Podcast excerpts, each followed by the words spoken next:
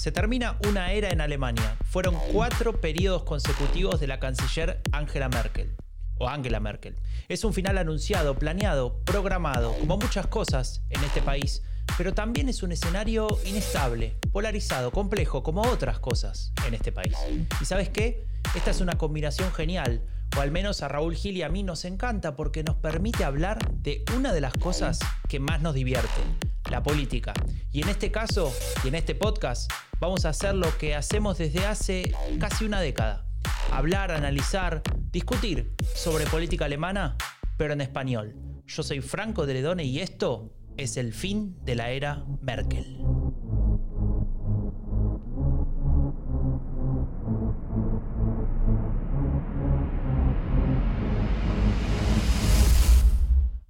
Bienvenidas, bienvenidos a un nuevo episodio, el décimo episodio de El fin de la era Merkel, amigos y, y amigas. Para celebrar este número redondo, estos 10 episodios, tenemos hoy algo especial, ¿no es cierto, Raúl? Sí, tenemos un invitado especial. Se trata de uno de nuestros oyentes más fieles que nos lleva escuchando desde el principio y al parecer con, con mucho interés, con tanto interés que nos ha propuesto un tema para el episodio de hoy y le hemos pedido que, venga a charlarlo con nosotros porque nos ha parecido interesante. Em, el invitado ha aceptado a cambio de que mantengamos su anonimato porque, bueno, su participación en un podcast como el nuestro le perjudicaría en su extensa e intensa vida social. Así que le vamos a llamar Doctor Fausto. Hola, ¿qué tal?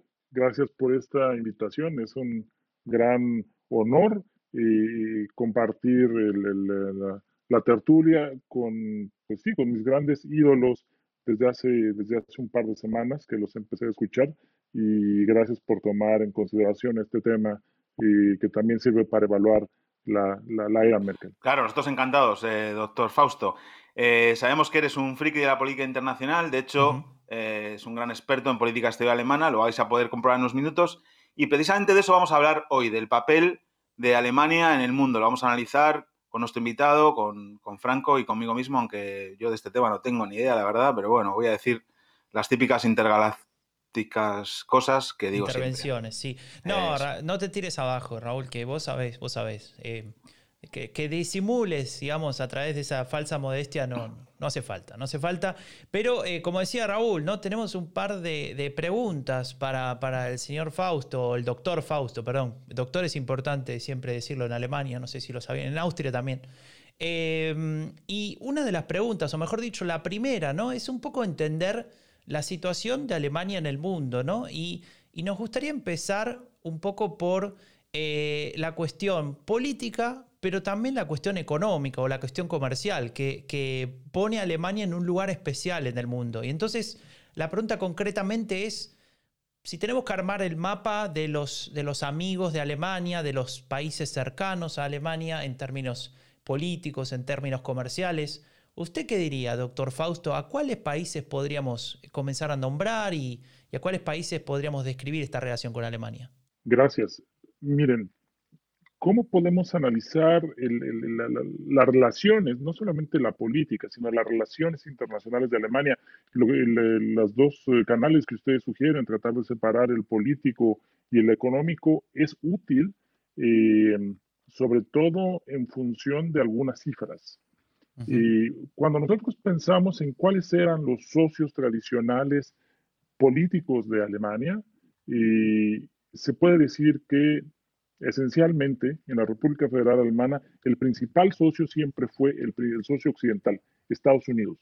Ese fue su gran eh, socio histórico y, naturalmente, Europa.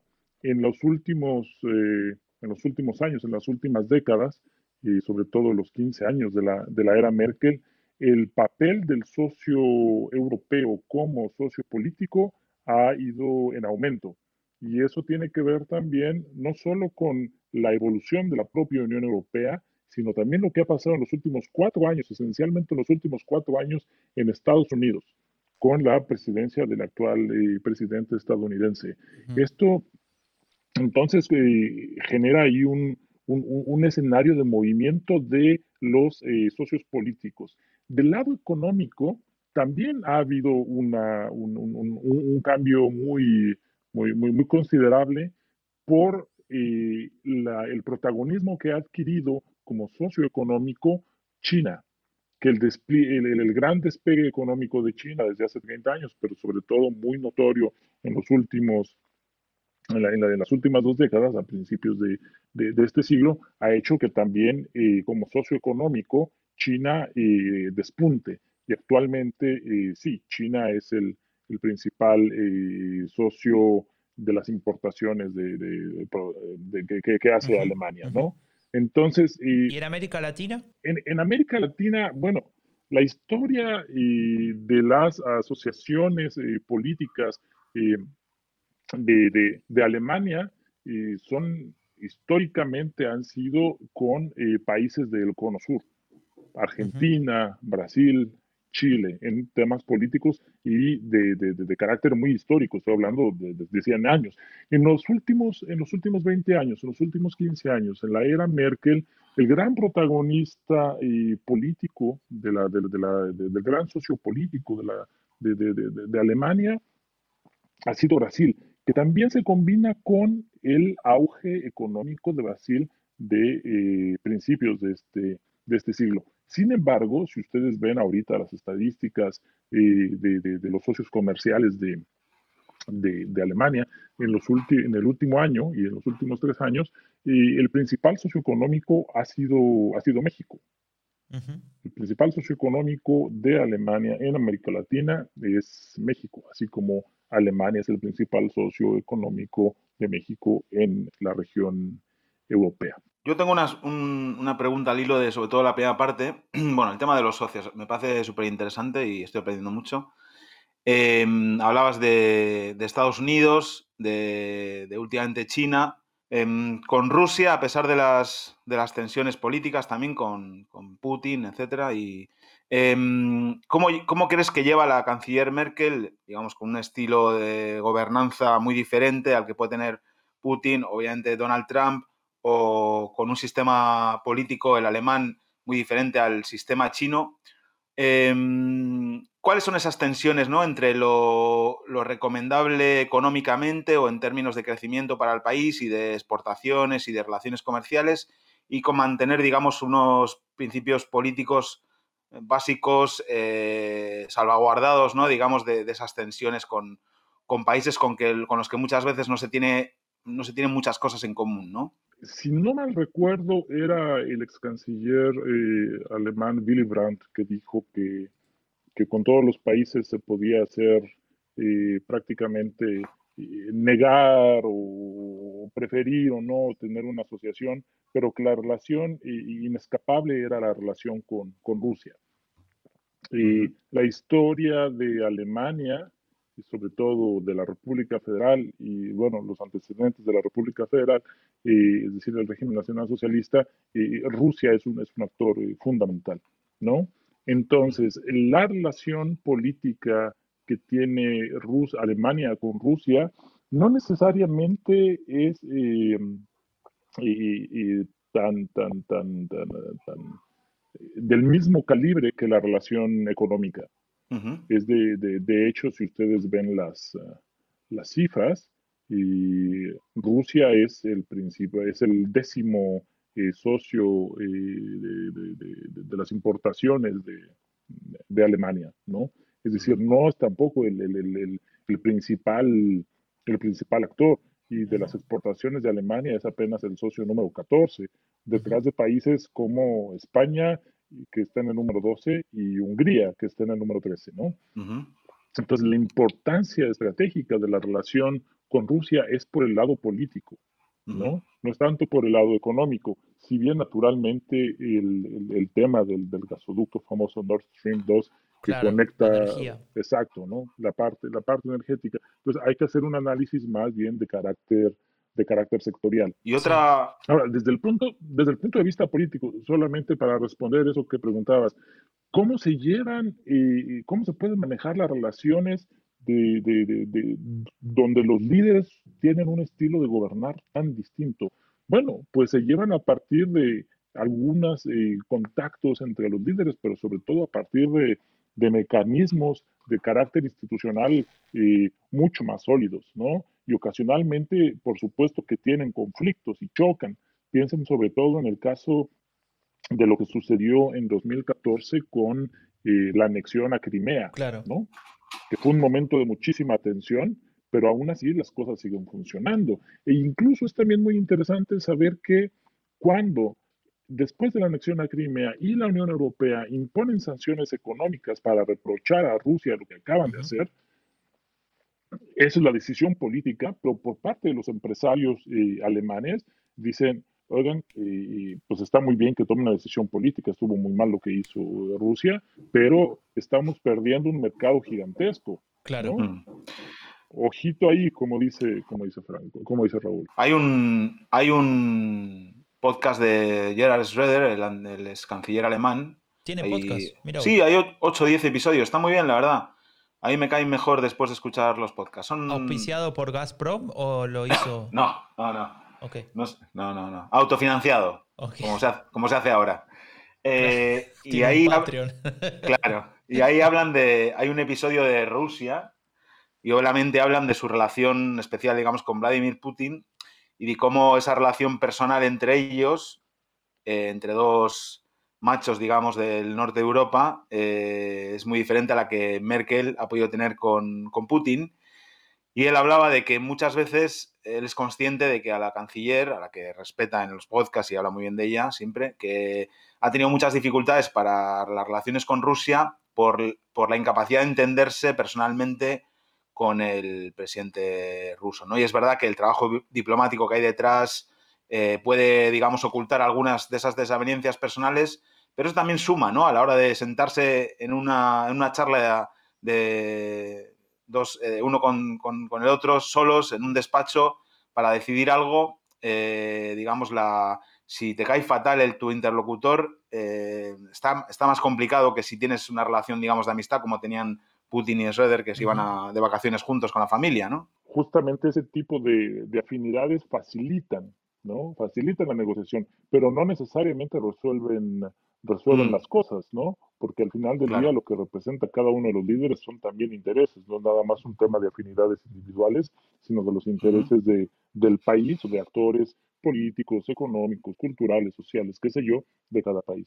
Ujú. Se, se complica cuando te ponen un perro del tamaño de un caballo al lado, ¿no? Y sos fóbico a los perros, como, como cuenta esa anécdota, Como ¿no? De- dice, como dice esa anécdota, efectivamente. que para el que no la conoce, eh, doctor Fausto la puede, la puede actualizar, la puede comentar. Por supuesto, en una se, se dice que la canciller Angela, Angela Merkel eh, no tiene mucha simpatía por, por los perros, incluso puede tener miedo, no sé si al, al grado de una fobia, pero en una visita, que, que- en una reunión que tiene en Rusia con el, eh, con el, eh, con el líder ruso eh, Vladimir Putin, Vladimir Putin entra a la sala con un perro, ¿no? Con un perro grande, este, con mucho pelo, y el perro es, un, al parecer, un perro muy, muy amable, cariñoso, se acerca entonces a la canciller de manera juguetona y la canciller, obviamente, eh, pues tiene una cara desencajada, ¿no? De, de- de qué va a hacer este perro. Y, y Putin sonríe y después atrae al perro y lo acaricia, ¿no? En fin, ese tipo de, de desgarceos son, son este, obviamente, dan mucho, dan mucho para, para, para hablar eh, en torno a la propia a la propia reunión y después para tertulias como esta, pero no necesariamente Claro. como un elemento definitivo de las relaciones, ¿no? Claro. Tal cual. Vamos a Em, tratar de, de encontrar alguna imagen y ponerla en eleccionesenalemania.com hoy. Sí, por favor, quiero el vídeo. Eh, ye- volviendo otra vez a, habías hablado antes de Europa y bueno, hablando un poco de la Unión Europea, eh, no sé quién, de quién es la, la frase, no sé si algún presidente de Estados Unidos que, que decía que, que cuando quería llamar a Europa no sabía cuál era el teléfono de Europa. No sé si os suena eso.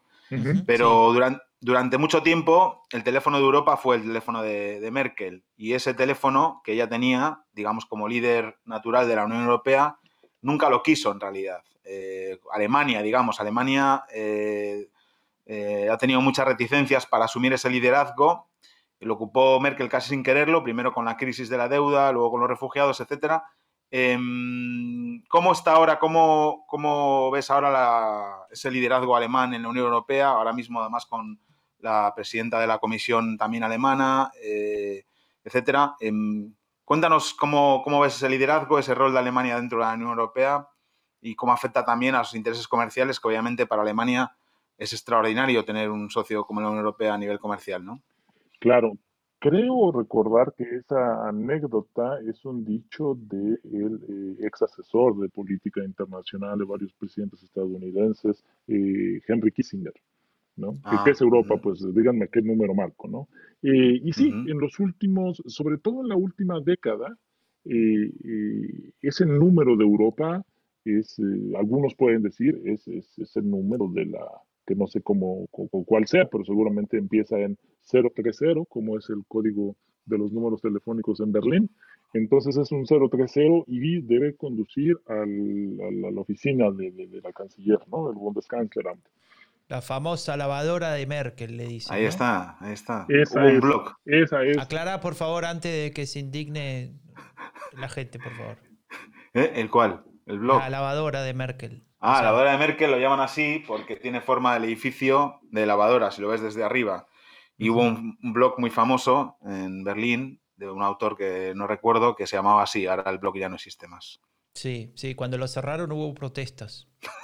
Bueno, Sí. hay, hay, hay pérdidas dolorosas, pero por En suerte, la, por suerte, por suerte la creatividad eh, de, de, de, de- de- de autores como aquel eh, famoso cuyo nombre no recordamos y, y se, se ve, se ve compensada, eh, que nunca sustituida, eh, pero se ve compensada eh, por, por la genialidad de, de- de la tertulia a la que gentilmente me han invitado.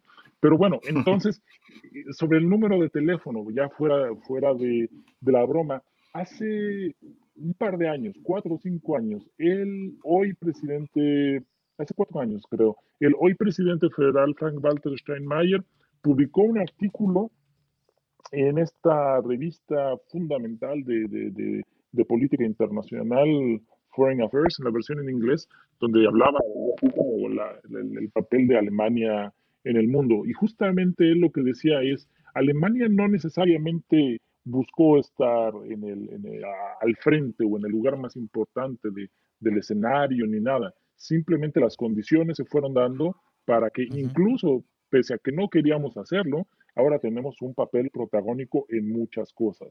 Y la explicación de esto puede darse, por un lado, por, por, por el desempeño económico. Finalmente, eh, la capacidad política de los, de los estados o de muchos está dada eh, pues, muy- en una gran medida, eh, además de por unas diplomacias muy efectivas o por tener liderazgos carismáticos y convincentes, también por eh, las capacidades eh, materiales. ¿No? Y estas capacidades materiales en algunos países está dado por ejércitos y armas nucleares, en el caso de Alemania está dado por su capacidad industrial. ¿no?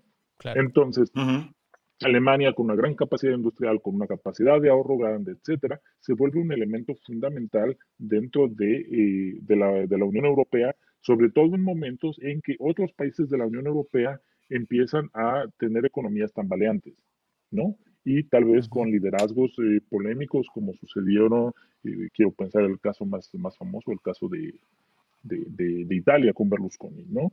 Entonces, ¿qué es Ujú. lo que sucedió? No es que yo, yo no creo que Alemania hubiera, como alguna vez dijo alguien, Alemania conquistó Europa sin, sin, sin, sin pegar un solo tiro, ¿no? Ahora en la Unión Europea. No, no, yo creo que eh, no, no, no fue un asunto necesariamente eh, sistemático y pensado en la mente de algún halcón eh, perverso diciendo el, siguiente paso es este y el siguiente paso es este otro, sino simplemente las condiciones se fueron dando eh, de manera tal que en la resolución de la, de la crisis y de la deuda de varios países de, Europa, sobre todo países del sur, Alemania jugó un papel muy importante por su capacidad de ahorro gigantesca que permitía este, y prestar dinero a bancos en otros lugares y ahora querían pues el dinero de regreso, ¿no?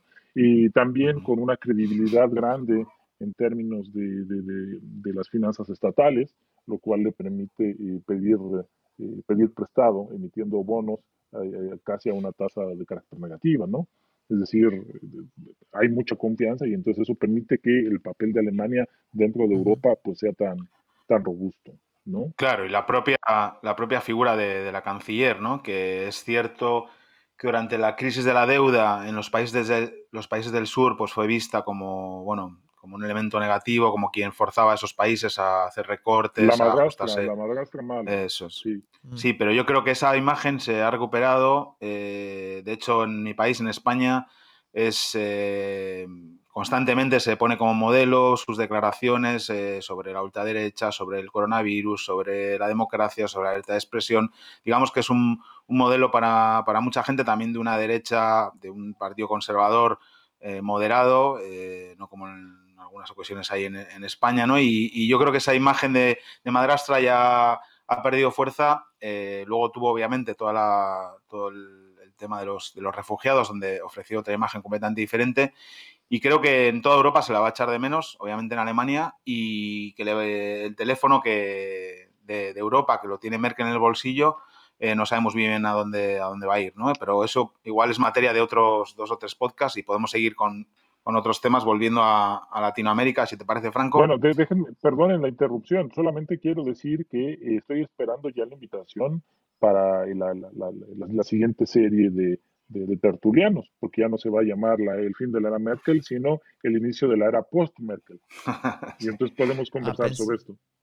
Pensé que le ibas a poner nombre, que ibas a decir el inicio de, ibas a, ibas a arriesgar quién va a ser el nuevo canciller, pero veo que sos muy cuidadoso. Yo, yo no me atrevería a hacer eso porque yo sé de política internacional y ustedes son los expertos de política alemana. Claro, claro, mm. claro. Mm. Pero una pregunta, simplemente, para, ¿puedes responder con sí o no? Yo sé que esto es el fin de la era Merkel y por eso hablamos de la era Merkel, obviamente, pero hay una precuela y la precuela eh, tiene que ver con un señor que se llamaba Helmut Kohl, antes de Schröder, que ya la nombramos hoy, que lo que hizo fue introducir algo que no existía, que es el euro. ¿No tiene que ver también con que el teléfono de Europa pasa a Alemania cuando Helmut Kohl finalmente, después de la reunificación, logra introducir el euro y generar un cambio económico, pero también político y simbólico enorme en la Unión Europea?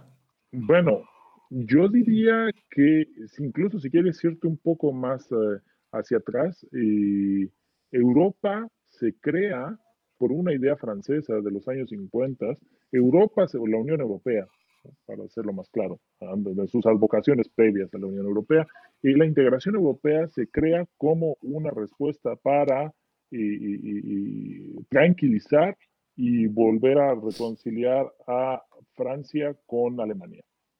Esa es una idea genial que después eh, se materializa en la famosa Comunidad Europea del Carbón y el Acero de los años 50, pero yendo más hacia adelante, Alemania sabe ver esto como una oportunidad política y claramente como una eh, oportunidad económica.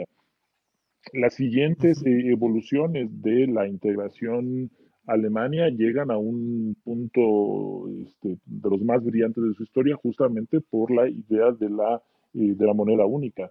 Y esta moneda única está basada en una teoría económica en la cual los alemanes son magistrales, ¿no? y en la cual, pues la propuesta es eh, las más mínimas intervenciones de carácter eh, estatal en la, en la, en la, en, la, en la, economía pública, y, bueno, la economía más bien, y, y que eh, la integración vaya marchando a partir, la integración de toda la Unión Europea vaya, vaya marchando a partir de este núcleo de progreso económico, ¿no? Y esa es una sugerencia que además se basa institucionalmente en el propio modelo de, eh, del sistema eh, monetario alemán, que es tener un banco central súper autónomo, súper fuerte, que ahora es el Banco Central Europeo, que tiene como eh, objetivo principal, y esto es casi casi una calca de lo que tenían las reglas alemanas,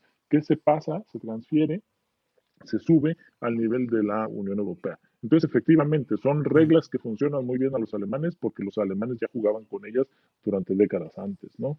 Y cuando estas reglas se tienen que implementar en otros países, ahí es donde donde, las cosas se, se, empieza a tornar difícil para otros países con unas culturas económicas y políticas distintas. Eh, bueno, pasando a lo siguiente, ¿no? Em, mira, les voy a mostrar algo. Escuchen. Hier ist das erste deutsche Fernsehen mit der Tagesschau. Raúl. Sí. ¿Sabes dónde estamos ahora? Claro, hombre, ¿cómo no voy a saber? Nos transportamos, ¿no? A un estudio de televisión. Así es. El otro día, en el Tagesschau, el informativo de la RD, el de las 8, el mítico informativo que ven tantos y tantos alemanes en familia, en su casa, con una cerveza, eh, hablaban de Bolivia, de las elecciones en Bolivia. Y bueno, yo los, lo veo normalmente para estar informado y bueno, eh, mi aprendizaje del, del, alemán me sirve también y hablaban de Bolivia y no hablaban de la recuperación de la democracia, ni del coraje del pueblo boliviano, ni de los valores, etcétera. Hablaban de Bolivia porque de ese país, decían, depende el futuro energético de Alemania por las reservas de litio que tiene, ¿no? Entonces era me parecía un buen ejemplo para traer hoy aquí a esta conversación con un experto como, como tú, eh, para ver cómo, cómo no, como el doctor Fausto. Ah, perdón. No, Gracias, Porque me, me, parecía un buen ejemplo de cómo muchas veces se confunden, eh, digamos, las relaciones diplomáticas, políticas, con las comerciales, con los intereses políticos, los comerciales, etcétera. Es una, es una mezcla y, y, bueno, yo creo que obviamente al gobierno alemán le puede preocupar que en, una, en un país eh, pequeño de, de la América Latina haya un conflicto, pero seguramente le preocupe más que, que de ese conflicto eh, bueno, tenga, perjudique a sus aspiraciones de, de obtener un, unas o, satisfacer unas necesidades energéticas, ¿no? Entonces, ¿qué, ¿qué, nos puedes decir de esta de esto que te preguntamos? Pues miren, eh, lo primero que diría es algo que ustedes comentaron ya en un episodio previo, eh, el, el, el papel o el escenario, el panorama de los de los medios en Alemania y de los medios públicos que no necesariamente son estatales. Entonces, la manifestación o la expresión por parte del noticiero de una cadena pública no necesariamente tiene que leerse como la posición del gobierno, ¿no? Uh -huh. Y ahora, si ese, si aún así la junta editorial, eh, la redacción de ese noticiero eh, televisivo decide titular así su, su, su nota, bueno, aparte aparte de ser polémico, eh, muestra de manera muy descarnada una, una visión específica sobre los intereses eh, económicos. Recuerdan que hace, unos minutos, al principio de, la emisión, de la conversación, de, de, decíamos la importancia que eh, tiene los instrumentos económicos para la presencia eh, alemana en el, en el mundo, ¿no? Entonces, yo creo que hay que leerlo más en una, en una clave de, de ese estilo. Hoy, eh, perdón, perdón, eh, doctor Fausto, no, nos interrumpen. Acá, eh, no sé si, si usted sabe, bueno, usted llama? escucha el podcast y que sabe de qué se trata esto, ¿no? Claro, claro que lo sé. Bueno, em, a ver, Raúl, eh, vos tenés la pregunta, te la, te la dieron a vos. ¿Qué sí, tenemos bueno, para hacer hoy de la hoy, intergaláctica? Hoy habíamos pen, pensado que, no ven, que el HADA no, ven, no, venía porque, bueno, para Intergaláctico el invitado, ¿no? Pero sí que nos ha planteado la pregunta de si sirven los temas de política exterior para ganar elecciones, ¿no? O sea, si los temas de política exterior sirven a nivel electoral, si aportan algo, si te hacen ganar o perder votos. Y, y bueno, yo pensaba, haciendo una broma que es seria, al principio es que, bueno, si declaras una guerra es posible que sí, que sea para ganar elecciones. Pero si vamos más tranquilos y no declaramos guerra, guerras, eh, en general a, los ciudadanos eh, les importa bastante poco los temas de política exterior y bueno, si no que el doctor Fausto nos, eh, diga lo contrario, pero en general ahora mismo la gente lo que, lo que le importa es un poco llegar a fin de mes, digamos, que no infectarse por el coronavirus, igual los temas geopolíticos le quedan un poco lejos, ¿no? Y a veces los, los dirigentes políticos no son conscientes de eso y dedican mucho tiempo, eh, es obvio que son necesarios para las relaciones diplomáticas a estos temas, incluso los, los hablan de ellos en campaña, el SPD es especialista en hablar de Europa en todas sus campañas, una idea de Europa, digamos, como significante vacío, que, no aporta nada a, su performance electoral. Y, y en realidad yo pienso que mmm, solo los temas de política exterior o, las cosas que ocurren con la política exterior afectan a, la pérdida o ganancia de apoyo electoral cuando tienen un efecto sobre el propio país, sobre los ciudadanos del país. ¿no? Por ejemplo, el tema de la deuda, Euro, de la crisis de la deuda, cuando Merkel se puso tan firme con los países del sur y tan estricta, eh, obviamente eh, aumentó su apoyo en los, en los alemanes, ¿no? pero, por ejemplo, cuando el presidente del gobierno de España decide un día reconocer a Guaidó como presidente no sé qué de Venezuela, pues de, repente no le dejan de votar 100.000 personas ni le votan otras 200.000. ¿no? Eh, es complicado que una persona, un ciudadano, eh, meta en, el saco de la decisión de voto los temas de política exterior y precisamente por eso creo que también son temas difíciles de comprender eh, o eso también influye ¿no? es, en eso y, y, por eso me alegro también de haber tenido al doctor Fausto hoy aquí en, en esta charla para poder eh, entenderlo mejor, ¿no? Gracias, pero lo, dices como si ya me estuvieras despidiendo. Hombre, eh, es que ya vamos bastante. Ah, es la última pregunta. A no ser que, a no ser que, queramos grabar dos podcasts seguidos, dos episodios seguidos, pero tenemos una audiencia maravillosa pero que tiene un límite de, minutos, creo, para. Claro, bueno, bueno, en ese caso me invitan cuando, cuando sea el inicio de la era post-Merkel. No, solamente quería eh, respaldar tu, tu, afirmación, si me permites decir algo, eh, respaldar tu afirmación. Eh, la, la, política internacional vende poco en las campañas y solamente hay casos muy específicos, pero ninguno tiene que ver con, en, el caso de, de, Alemania, pero ninguno tiene que ver con la elección o una de las elecciones de, de, de Angela Merkel. Y, sí, aún así, eh, pese a que vende poco, eh, Europa, como, como tú lo mencionabas, es probablemente el principal actor eh, de, política internacional, que dicen los alemanes, la propia, la, idea, la propia identidad de la política exterior alemana es europea. Entonces ya es difícil separar qué, qué, qué, qué, tanto es política europea, qué tanto es política alemana, porque hay cosas que ya son la una implica la otra. Muy bien. Bueno, amigos, eh, le tenemos que agradecer al doctor Fausto por habernos acompañado. Posiblemente venga alguna otra vez, ¿no? Si, si le pareció bien. Cuando quieran. Ustedes saben que yo soy su fan número uno. Muy bien, bueno, Raúl, muchas gracias. No, encantado, me ha encantado este episodio. Espero que tenga 2.000 oyentes. A mí también me gustó mucho este episodio y llegamos al final. Eh, los esperamos la próxima semana. Gracias por estar ahí, gracias por todos los mensajes que nos mandan, por el feedback. Recuerden que se pueden suscribir en Spotify, en Apple Podcasts, en cualquier plataforma que utilicen para escucharnos. Eh, así les avisan enseguida cuando sale un nuevo episodio. Esto fue el fin de la era Merkel. Hasta la próxima. El fin de la era Merkel es un podcast producido por Rombo Podcast. Si querés saber más sobre política alemana en español, visita eleccionesenalemania.com o seguinos en Twitter.